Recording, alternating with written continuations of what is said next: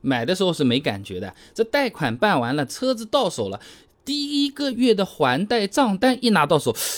压力有点大，哎，很容易就后悔，就在这个时候，就好比你手机，那你什么啊，各种套餐、流量什么什么什么，一个月两百块钱好像也还好，送这会员送那会员啊，办办办办办，呃，账单一来，哎哎，就会有这种感觉啊。那买车子买贵了，是很多人后悔。贷款买车的这个原因，第一种买贵了，就是买车的时候被坑了啊！你做什么金融方案啊，花了很多很多的钱，事后对比了一下，价格本来贵了很多，哎，我还承担了一些债务，我还不如咬咬牙，我就直接去买个就好了啊！说白了就是当事人没有好好的去了解贷款的这个信息，糊里糊涂被坑掉了。听起来都很美好的，零首付、免息贷款，买买买车就送贷款，贷款就送其他什么什么什么一堆啊！免息贷款来举个例子啊，贷款产生的利息。一般都是通过贷款手续费、强制装潢、担保费、店内续保押金等等一系列的项目变相的给收掉了，而且会比正常的贷款花的钱更多啊。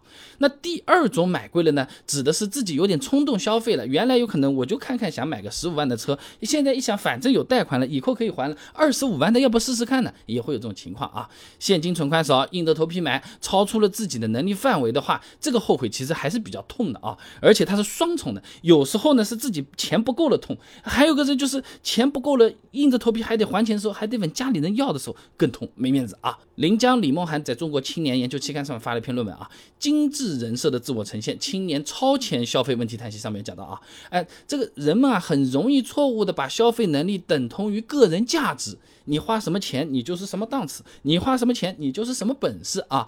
哎，在不断的超前消费中来追求这一个幸福感，哎，但是这种快乐呢，很快就会被负债的恐慌取代，反而加重了心理上的焦虑，最终陷入了财务困境，自己觉得自己好像不太行了。你越加想要去花点钱，哎，我有这个消费能力，我就是更强，来弥补你前面买东西所带来的那个焦虑。好了，变成循环了啊！这个东西啊，是特别头疼的。你有没有发现，其实就是个心理状态了？你心里觉得，哎，安心、安全，我过得挺好，没问题的时候，一般也不会这么强出头去贷款买了个特别贵的啊。那这就这么回事情啊。我每个月生活费五百块钱，昨天去唱了个歌啊，看了个电影啊，买了点东西用完了啊。那接下来一个月我们就喝喝西北风。哎呀，当初为什么要去唱歌嘛？这就还好，对不对？哎，我说，哎，我当初晚上去唱个歌，唱个歌说的，哎。呃，有一个隔壁包厢那个可爱的小姐姐，她说要不要一起唱歌？哎，我莫名其妙的去和她去唱了个歌，然后她说喝点酒助个兴吧。哎，我看这小姑娘也是挺可爱，我自己嘛也想有一种成功人士的味道。原来我是买十二瓶啤酒的，怎么一下子就买了瓶一万多的？什么还有一个呃像扑克牌一样的这个 logo 的那种酒啊，两万三万的这么花？回头一想，哎呦我的天哪！哎，信用卡付掉了。回头一看都是后悔啊。那么除了因为还不起贷款而后悔，买车容易养车难也是不少人后悔的原因啊。那索涛等人在《心理科学进展》期刊上面发了篇论文啊，后悔的认知机制和神经基础里面说啊，实际行为结果与想象或推测的结果相比不好，会导致自身的后悔。说人话啊，你预想每个月在车子上面花个六百块钱差不多了，最后面呢发现油费。不开也要付的保险费，去哪里都要付的停车费，总要来几次的洗车费，杂七杂八加在一起，哎呦，快两千块了。加油也不便宜啊，车子油耗八升每百公里，觉得这车油耗还可以啊。啊，我住的杭州，七块五毛三每升，一年要是开个两万公里，那不好说了，一个月油费大概就要快一千块钱了。你对半砍开一万公里也是五百，五百不好说了啊。那再比如说啊，买车之前啊，很少会考虑到停车问题的。自己家里或者自己住的地方有没有地方停呢？一般都是会想。但是开到外面，开到哪里都要付停车费，这个东西啊，一般都是顾及不到的。我自己买的第一台车子，我就没想到这个事儿。那个时候一个月拿几百块钱卖卖车子啊，算点提成几千块钱的时候，我痛得要死啊！我跟你说，我住这个杭州商场停个一个小时，五到十块钱是跑不掉的。公司小区租个车位，每个月三百到六百，算便宜的。你要跑到什么景区，说不定还没得停，还要给师傅们塞几根。烟塞包烟，给他个三十五十的，他找一个什么小小的路边给你靠一靠，啊，到到这份上啊。最后，有些人错误的估计自己的用车需求，也会导致贷款买车后悔啊。那第一种就是用车需求不大的情况下买了个车，车子买来其实他不怎么开，哎，不怎么用的情况下，在那边吃灰。哎，贷款还是要继续还的，这种就会觉得很难受啊，就会容易后悔嘛。五八同城联合易观以及中国互联网协会发布了一个《通往安居乐业之路：人生大事件服务需求分析及案例解析》，上面说啊，这未婚人群当中有百分之十一的人买车的动机呢，是因为别人都买了，周围的人都买了，我就买了。哎，有百分之二十三的人呢，没有明确的这个买车用途，就觉得我是不是应该买台车了？哎，是这种状态啊。那这种情况就很容易后悔啊。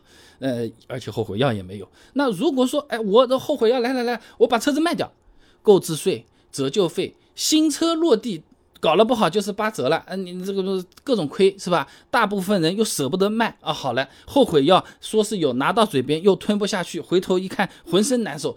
比原来还要恶心啊！这个就很头疼。有些车子啊，贷款甚至还是抵押在那边做的，你要贷款还清才能卖得出去，那还要有人来垫这笔钱。那那那自己垫嘛，就是有资金压力。让买家来垫的话，人家说白垫呐，你要不再便宜点，反正就是浑身难受，各种后悔啊。另一种情况呢，就是有些朋友啊，买车本来就已经有点后悔了，那这个也不是钱的问题，开开心心的甩着车钥匙跑到地库，车子开出去堵车。到了公司的那个时间，比自己坐地铁晚了二十分钟，比自己坐公交车还慢了十分钟，但自己的支出从每天六块钱变成了每天六十块钱，哎，就很头疼啊。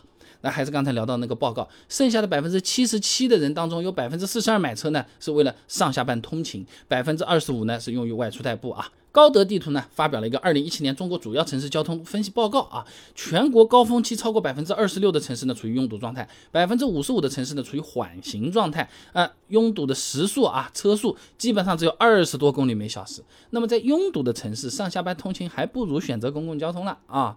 高德地图接着发二零二一第三季度中国城市交通分析报告上面说啊，道路拥堵状况严重的城市，北京、上海、杭州等等，恰恰都是绿色出行意愿。指数较高的城市，你看都有关联的啊。简单讲，就是车子嘛越来越堵，堵的严重的地方，开车体验差，大家都选交通出行了。然后你买了个车子来，在那边添堵，你自己堵在那边。哎呀，这，哎，你看前面这些东西加在一块，就是呃，我们买的时候是不太有主见的，大家都买嘛，我也就买了。大家没买，我自己觉得我差不多也想去买。买了一个之后呢，发现其实已经有车的人，他们都不太想要开车了，都在都在绿色出行了。结果我还要还我的车贷，开不开都要付那个保险费，乱七八糟加在一起就容易后悔啊。那所以说啊，我们买车之前还是理性综合的评估思考一下比较重要。